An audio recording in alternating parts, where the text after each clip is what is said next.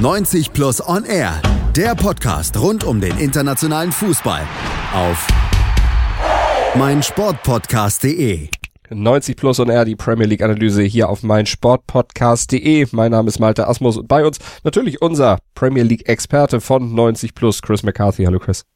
Hallo. Und im Prinzip können wir dem FC Liverpool nach diesem zehnten Spieltag in der Premier League schon zur Meisterschaft gratulieren. Die Reds haben nämlich 28 Punkte auf der Habenseite, liegen sechs Punkte vor Manchester City und mit diesen 28 Punkten, da haben sie den Premier League Rekord von Chelsea aus der Saison 2005-6 und Man City aus der Saison 2011-12 und 2017-18 eingestellt und alle Vorgänger von Liverpool mit 28 Punkten nach 10 Spieltagen wurden anschließend auch Meister. Chris, also Liverpool im Grunde nicht mehr zu stoppen. Statistisch gesehen vielleicht, aber ähm, ja, ansonsten würde ich jetzt nochmal abwarten dieser Saison. Aber man kann auf jeden Fall sagen, dass Liverpool gegen Tottenham nicht nur wegen dem Sieg und nicht nur wegen der tabellarischen Konstellation ähm, einen sehr, sehr großen Schritt Richtung Meisterschaft gemacht hat. 2 zu 1 haben die Liverpooler gewonnen, obwohl sie sehr früh schon in Rückstand gerieten, aber Tottenham letztlich auch nur diesen einen Schuss hatte, zumindest in der ersten Hälfte. Ja, ähm, nur ein Schuss, ähm, aber Tottenham hat mir trotzdem imponiert, gerade nach den letzten Wochen, ähm, wo es ja wirklich ähm, ja stetig bergab ging, Rückschlag nach Rückschlag kam, unter anderem das Desaster gegen Bayern. Aber trotzdem zeigte Tottenham da eine sehr wichtige Reaktion, war sehr selbstbewusst, ging mit sehr viel Intensität in die Partie, also fast schon so wie das alte Tottenham, das sich in das Champions League Finale kämpfte. Und ähm, es kam zwar nur ein Schuss aufs Tor bei Rum, ähm, das dann direkt zum 1-0 durch Harry Kane führte am Anfang, aber gerade zu Beginn hatte Liverpool durchaus seine Probleme mit den Spurs. Hast du da eine Blaupause entdecken können, äh, können in diesem Spiel, wo Mannschaften sich daran orientieren können, um eben doch noch zu verhindern, dass Liverpool trotz dieser tollen Statistik am Ende eben nicht Meister wird? Ähm, ich denke, ein großer Schlüssel ist einfach, dass man mutig gegen Liverpool spielt und dass man sie auch fordert, gerade defensiv. Und ähm, ja, eben diese Intensität, die auch Liverpool selbst auszeichnet, die muss man einfach entgegen, entgegnen. Und ähm, es ist natürlich schwer, auch weil Liverpool sehr viel Qualität hat.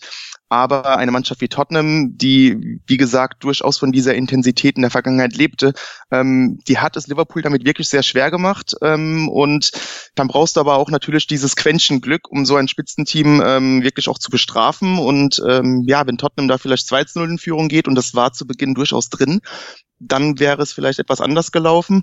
Aber muss auch dazu sagen, Liverpool hat mit diesem Spielstil natürlich auch eine sehr große Erfahrung. Und ähm, Mannschaften, die ähm, es den Reds dahingegen gleich machen wollen, haben einen entscheidenden Nachteil. Sie spielen nicht immer so und Liverpool spielt sehr häufig so und oftmals ist es dann am Ende wirklich die Kraft und die Konzentration, die da den Unterschied macht und das war auch gegen Tottenham so ähnlich. Kraft, Konzentration, aber natürlich auch individuelle Klasse auf Seiten von Liverpool.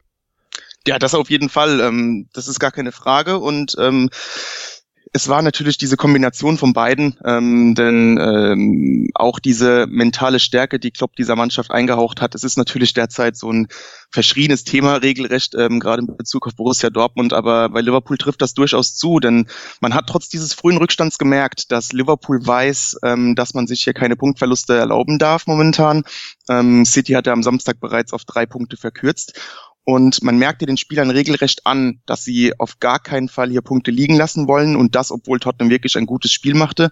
Und ähm, es war für mich wirklich so ein Sieg, der sehr viel über den Kopf stattfand. Denn ähm, wie gesagt, Liverpool glaubte an sich und viel wichtiger noch, man geriet überhaupt nicht in Panik. Ähm, Tottenham traf sogar noch mal die Latte. Aber Liverpool wirkte ruhig, Liverpool wirkte so selbstbewusst, dass man quasi äh, wusste, die Chancen würden noch kommen und ähm, so kam es dann letztendlich auch. Sie kamen ja auch und es gab ja dann den Ausgleichstreffer durch Henderson. Genau, und das war auch ein sehr interessantes Tor irgendwie, denn ähm, man erkannte zur zweiten Halbzeit, dass Klopp hier auch einen kleinen taktischen Kniff vornahm. Ähm, Tottenham war besonders über die linke Seite gefährlich in der ersten Halbzeit, gerade bei Gegenangriffen. Und in der zweiten Halbzeit spielte da Henderson auf der rechten Seite. Das war ähm, ein interessanter Schachzug, denn er hielt nicht nur ähm, Danny Rose etwas, er band ihn nicht nur defensiv, sondern Henderson agierte auch sehr offensiv auf diesem, auf dieser rechten Seite, fast schon äh, wie zu seinen Zeiten bei ähm, bei Sunderland damals und ähm, und dann in, bei diesem 1 zu 1 war es natürlich Henderson, der zunächst ein klasse Solo auf rechts hatte. Das war noch glücklos und dann fand ihn Fabinho und Henderson ähm, netzte dann zum 1 zu 1 ein und da ging schon äh, Klopps Kniff bereits nach sieben Minuten glaube ich, auf. Mhm. Und auch Henderson freute sich bärig, weil seit 2015 hatte er in einem Liga-Heimspiel nicht mehr getroffen. Also vier lange Jahre des Wartens waren dann beendet. Und ja auch in diesem Spiel, weil der Keeper der Spurs, Gazaniga, stark war. Ja, macht ein sehr gutes Spiel. Ähm, könnte sogar interessant werden. Äh, Loris wirkte vor seiner Verletzung nicht ganz sattelfest und ähm, Gazaniga machte hier wirklich eine tolle Partie und die brauchst du natürlich auch, wenn du auswärts an der Enfield Road bestehen willst mhm. und da kann man dem Keeper überhaupt keinen Vorwurf machen, dass Tottenham letztendlich mit leeren Händen nach Hause ging. Nee, da müsste man dann eher schon seinen Vorderleuten so einen kleinen Vorwurf machen, denn Aurier gegen Manet im Strafraum war schon ein bisschen plump extrem plump, extrem unnötig. Ähm, es wirkte so, als ob Aurier Sadio Mané nach einem Gegenangriff wirklich im Griff hatte. Ähm, es war keine gefährliche Situation im Strafraum. Und dann bringt er ihn total unnötig zu Fall, als er die Situation nicht klar klären konnte. Und es war einfach sehr ja, plump ist das beste Wort und ähm, Mané ging zu Boden und so gab es in der 75. Minute elf Meter für Liverpool, den Mosala dann souverän verwandelte. Und damit den 2 zu 1 Sieg eintütete, den neunten Sieg in der laufenden Saison gab ja bisher nur ein Unentschieden am vorletzten Spieltag gegen Manchester United. Liverpool mit diesen 28 Punkten also an der Spitze der Tabelle, sechs Punkte vor City. Äh, Tottenham dagegen auf Platz 11 mit zwölf Punkten was macht jetzt insgesamt äh, dieses Resultat mit Tottenham? Du hast schon gesagt, sie waren verbessert, sie waren durchaus in der Lage, äh, Liverpool über Phasen Paroli zu bieten. Am Ende bisschen unglücklich die Niederlage? Ein bisschen unglücklich, aber auch nicht unverdient die Niederlage, das muss man leider so sagen. Ähm, man muss aber auch sagen, dass man natürlich einen Sieg an der Enfield Road nicht einplanen kann. Da kann man durchaus verlieren, da kann jeder mal verlieren, das ist gar keine Frage. Und ähm, dementsprechend ist es Tottenham zu wünschen, dass man das Positive aus dieser Niederlage herausnimmt. Und es war wirklich ähm, meines Erachtens trotz der Niederlage mit die beste Saisonleistung, so seltsam das auch klingt, weil Tottenham wirklich diese alten Stärken wieder hat aufblitzen lassen. Ähm, es ist natürlich trotzdem ein verheerender Trend insgesamt. Man ist jetzt erstmals seit 2014 im November in der unteren Tabellenhälfte. Ähm, es läuft bekanntlich sehr viel falsch bei Tottenham derzeit, aber es könnte ähm, womöglich so eine kleine Initialzündung geben, dass man wirklich da ähm, zumindest an einem Punkt kratzte und eine gute Leistung bot über Phasen. Und ähm, jetzt hat man die Chance, gerade auswärts gegen, gegen Everton, wieder ein schweres Spiel, vielleicht äh, hier den erhofften Big Point einzufahren. Mal gucken, wie es da weitergeht. Naja, und bei Liverpool hatten wir ja schon gesagt, also sie gewinnen auch Spiele, wo es eben mal nicht so läuft. Diese ja, Klasse, die sie da jetzt aufgebaut haben in den letzten Zeiten und Jahren, äh, das, das trägt sie einfach. Ja, und das ist wie gesagt sehr viel Kopfsache meines Erachtens. Es ist eine brutale Konstanz, mit der Liverpool, Liverpool agiert. Und ähm, vor allem ein ganz großer Punkt, der eine Spitzenmannschaft auszeichnet. Liverpool findet immer andere Wege, um zu gewinnen. Wenn sie einen schlechten Tag haben, kann es sein, dass zwei Standardsituationen das Spiel entscheiden, wie damals gegen Chelsea vor ein paar Wochen. Es kann sein, ähm, dass man aufgrund seiner herausragenden Defensive hinten die Null hält und vorne einer der Top-Angreifer, ähm, Manet oder Salah oder Firmino, äh, das 1-0 macht und man das über die Zeit bringt. Es gibt verschiedene Wege. Ähm, die Mannschaft glaubt an sich, die Mannschaft glaubt an die verschiedenen Stärken, die man mittlerweile entwickelt hat.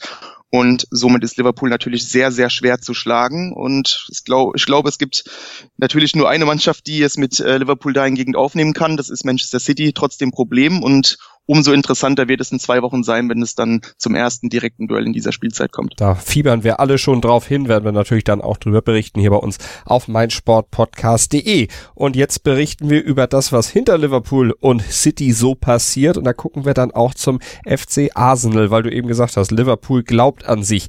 Glaubt man bei Arsenal noch an sich? Äh, guck auf die Ergebnisse der letzten Woche. Am Montag mit 0 zu 1 bei Sheffield United verloren und jetzt am Wochenende 2 zu 2 gegen Crystal Palace zu Hause gespielt gespielt. Und das, obwohl Arsenal schon mit 2 zu 0 geführt hat. Warum kriegen die ein 2-0 nach Toren von Sokrates und Lewis nicht über die Zeit? Ja, gute Frage. Ähm, bei Arsenal läuft sehr, sehr viel verkehrt. Man könnte chemischerweise sogar fragen, wie kann es sein, dass Arsenal 2-0 führt? Denn ähm, so. das, genau, weil das Offensivspiel ist unter Emery ähm, mittlerweile ein, ein Graus geworden. Ähm, Arsenal erspielt sich kaum Torchancen. Ähm, das basiert alles auf Zufallsprodukte, ähm, denn die zwei Tore nach Standardsituation, nach fast schon geklärten Standardsituationen waren Zufallsprodukte. Man verlässt sich auf individuelle Qualität, wie die zwei Freistoßtore von Nicola Pepe in der Euroleague. Und man verlässt sich natürlich über die, auf diese ähm, übereffizienten Stürmer, die man hat, Aubameyang und Lacazette, die aus sehr wenig Chancen viele Tore machen. Und das ist natürlich kein nachhaltiges Offensivspiel. Und äh, so konnte man fast schon von Glück reden, dass man in diesem Spiel 2 zu 0 führte, denn viel dafür tat man meines Erachtens nicht.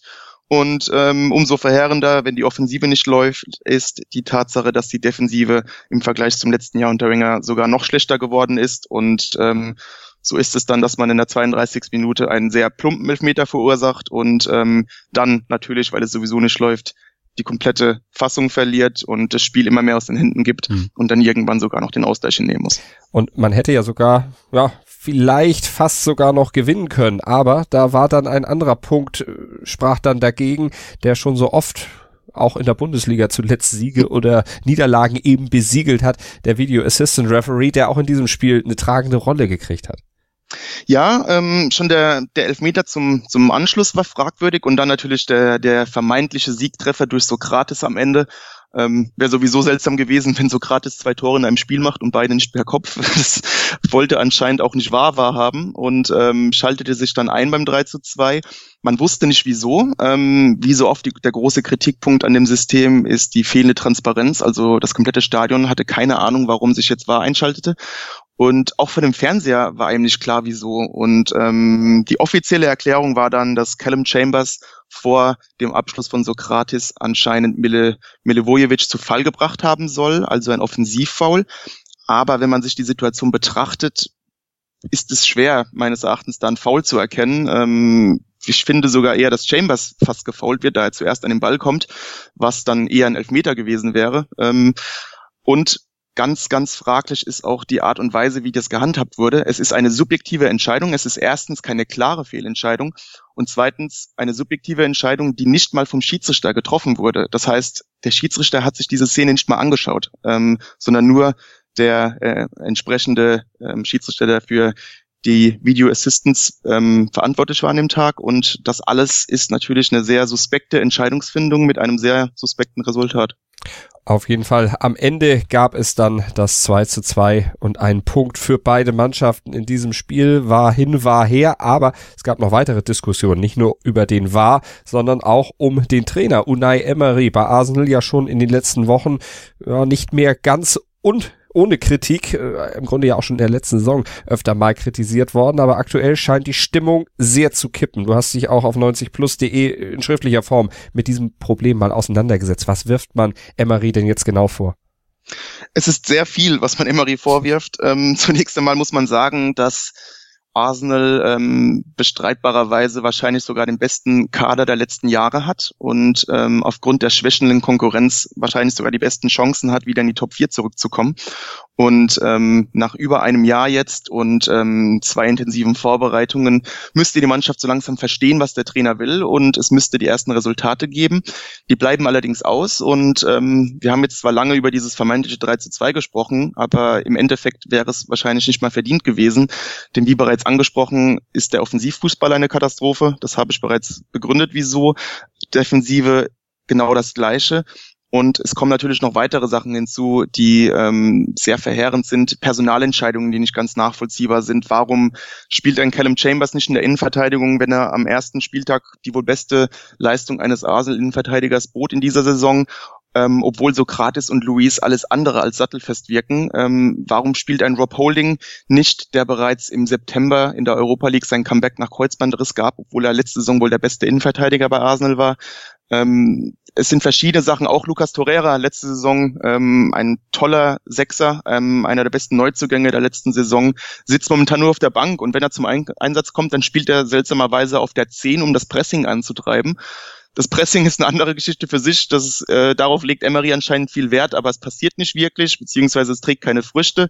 Also die Liste ist endlos. Ähm, Arsenal erspielt sich zu wenig Chancen, lässt zu viele zu. Es gibt seltsame Personalentscheidungen und am schlimmsten für mich ist äh, momentan diese toxische Stimmung im Umfeld und die erinnert ziemlich sehr an das Ende von Arsene Wenger bei Arsenal, als ähm, wirklich die Fanlager fast schon verstritten waren. Es gab die Wenger Out-Seite, es gab die Wenger In-Seite und ähm, jetzt bei Emery sind fast alle gegen ihn aufgrund der ausbleibenden Resultate und der schlechten Leistungen, aufgrund der suspekten Entscheidungen. Dann haben wir die ganze Geschichte mit Özil, wo wir nicht wirklich den Grund wissen, warum er aussortiert wurde.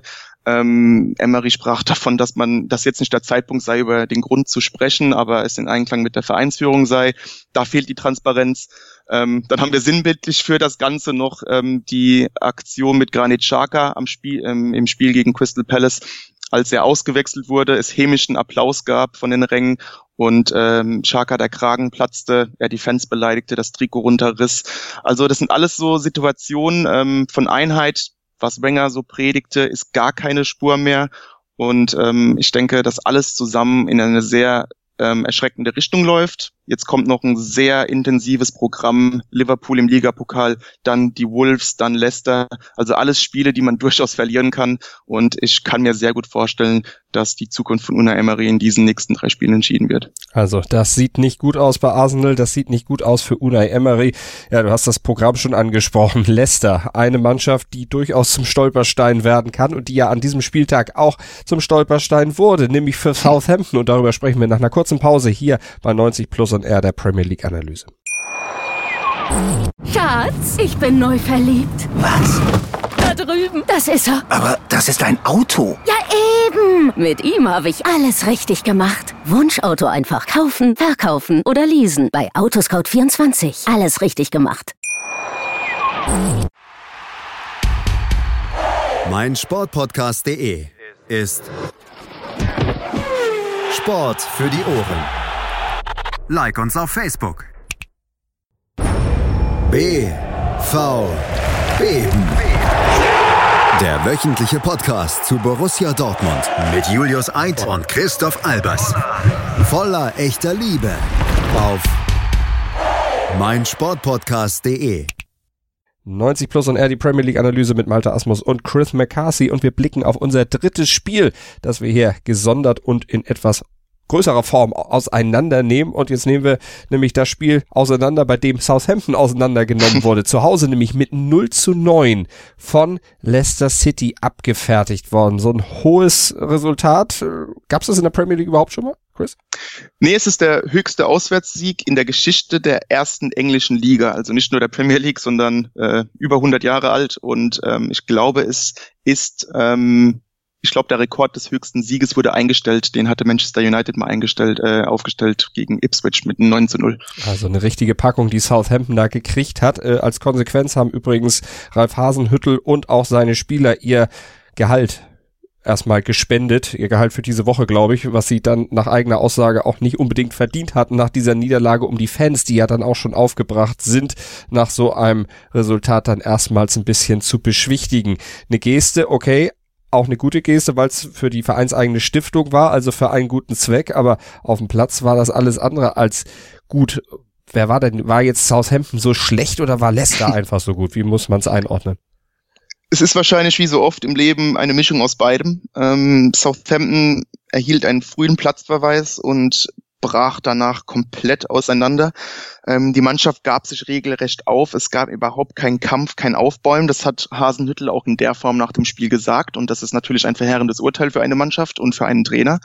Ähm, gleichzeitig ist es auch so ein kleines Ausrufezeichen von Leicester City, ähm, eine Mannschaft, die wir vor der Saison ähm, schon als potenzielle Überraschungsmannschaft auf dem Schirm hatten, eben weil es eine sehr junge, sehr talentierte Mannschaft ist und mit Brandon Rogers meiner Meinung nach einen sehr guten Trainer hat, der bei Liverpool ähm, übertrieben kritisiert wurde, aber ähm, schon sehr interessante Sachen zeigt. Und ähm, dass Leicester ein Konkurrent für die Top 6 werden würde, war absehbar. Ähm, dass sie so stark sind und so stark in die Saison kommen, ist dagegen äh, für mich zumindest eine Überraschung, denn da läuft wirklich alles zusammen und ja, gegen Southampton lief auch alles zusammen. 20 Punkte haben sie jetzt auf der Habenseite, 25 zu 8 Tore. Gut, da haben natürlich diese neun Tore einiges dafür getan. Aber was vor allen Dingen auffällt, sie haben auch erst acht Tore kassiert. Und das, obwohl sie ja vor der Saison mit Toby Maguire eine ziemlich wichtige Säule in ihrer Defensive verloren haben. Genau das ist es und ähm, es spricht einfach für den Trainer und für die Mannschaft, dass so ein Abgang auch einfach problemlos verschmerzt wird. Ähm, man hat keinen Nachfolger geholt, man vertraute dem, was man hat und dazu gehört auch äh, Kagler Seunchi, der im Vorjahr noch von Freiburg kam und letzte Saison wirklich gar keine Rolle spielte bei den Foxes und er wurde kurzerhand in die Startelf befördert und explodiert derzeit nahezu, äh, was seine Leistungen angeht. Spielt wirklich überragend da hinten in der Innenverteidigung, klasse Antizipation, hat sich auch fußballerisch enorm verbessert, ist sehr schnell, sehr schnell in den Zweikämpfen drin, gewinnt diese Zweikämpfe, hat aber auch neben sich mit Johnny Evans wirklich einen absoluten Ruhepol neben sich, der die ganze Defensive da hinten dirigiert. Dann hat man noch ähm, schnelle, defensivstarke und gleichzeitig angriffslustige Außenverteidiger mit Pereira und Chilwell und davor noch äh, Ndidi als, als Absicherung im Mittelfeld. Also das ist ein sehr homogenes, eingespieltes Konstrukt und ähm, wenn man sich die Spiele von Leicester anschaut, das hat wirklich Hand und Fuß. Ähm, jeder Spieler ist sich seine Rolle bewusst. Ähm, da greift ein Zahnrad ins nächste. Es ist einfach ein sehr, ein sehr runden Eindruck, den man bekommt, wenn man Leicester beobachtet, mit einer klaren Spielphilosophie.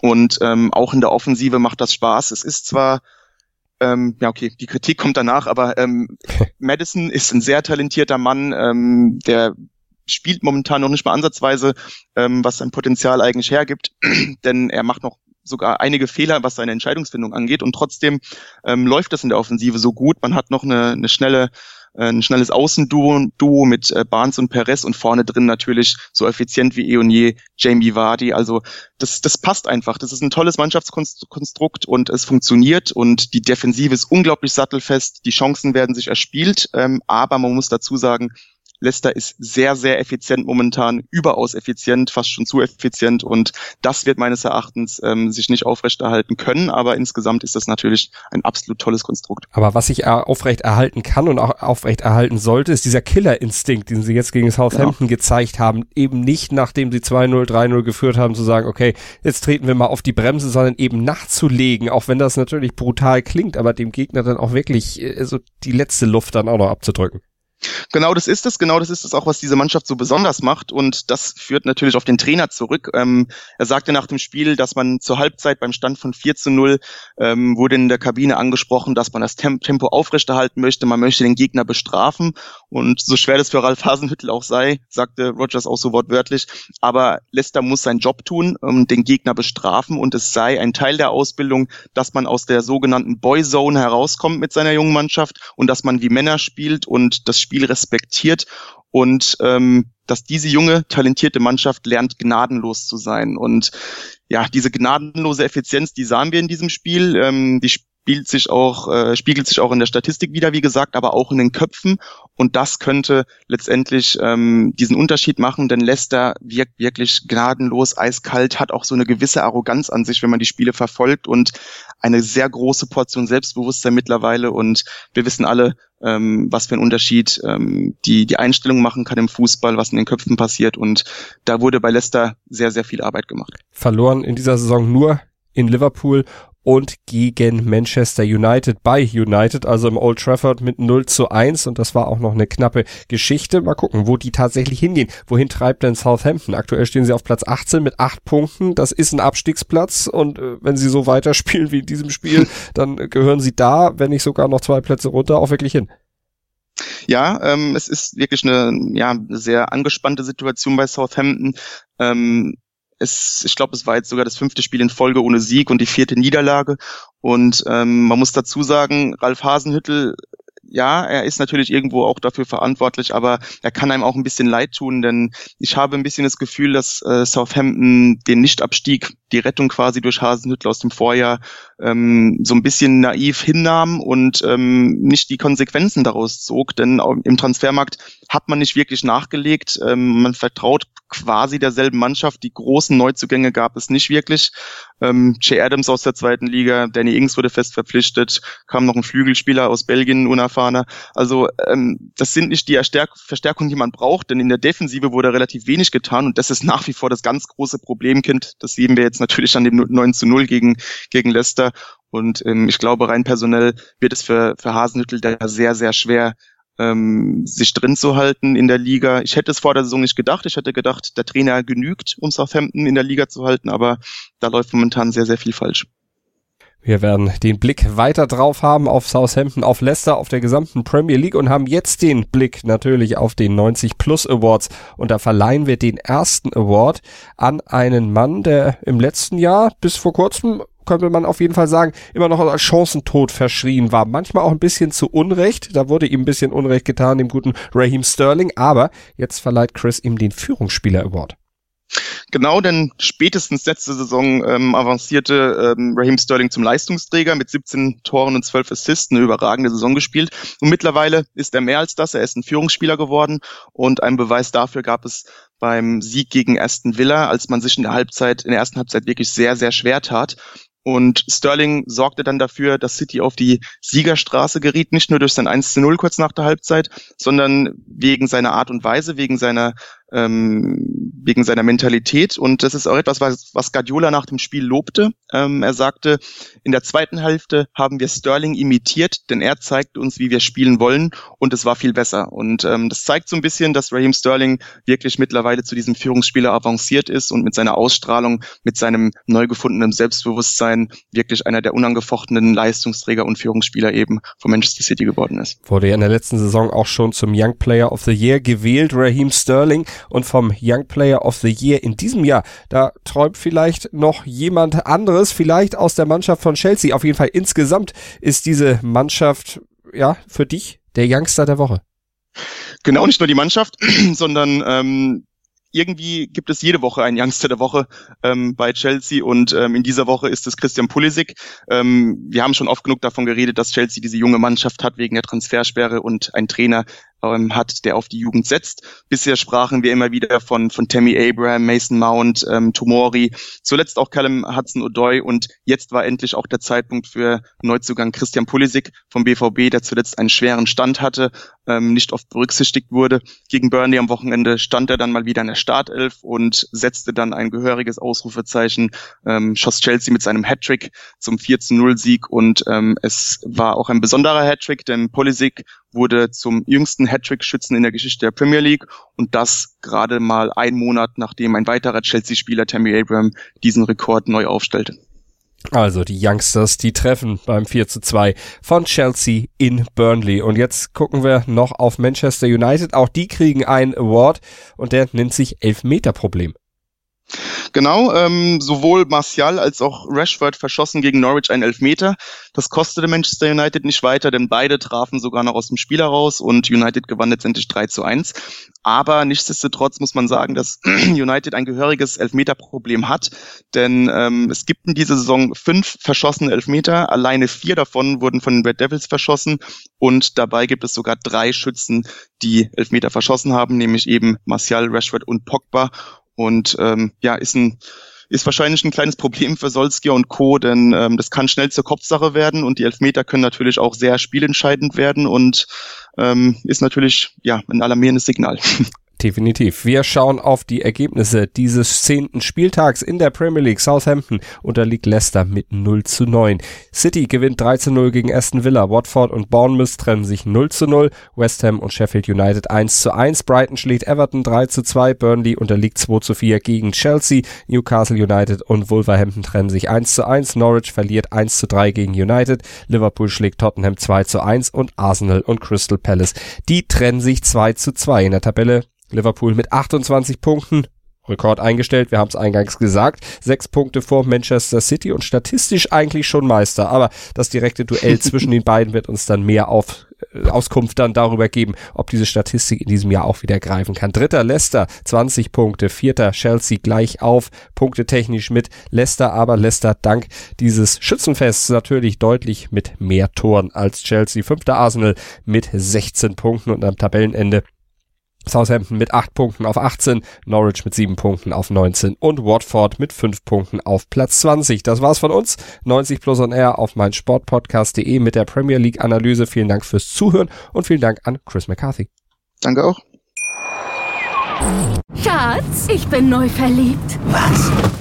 Drüben. Das ist er. Aber das ist ein Auto. Ja, eben. Mit ihm habe ich alles richtig gemacht. Wunschauto einfach kaufen, verkaufen oder leasen. Bei Autoscout24. Alles richtig gemacht. 90 Plus On Air.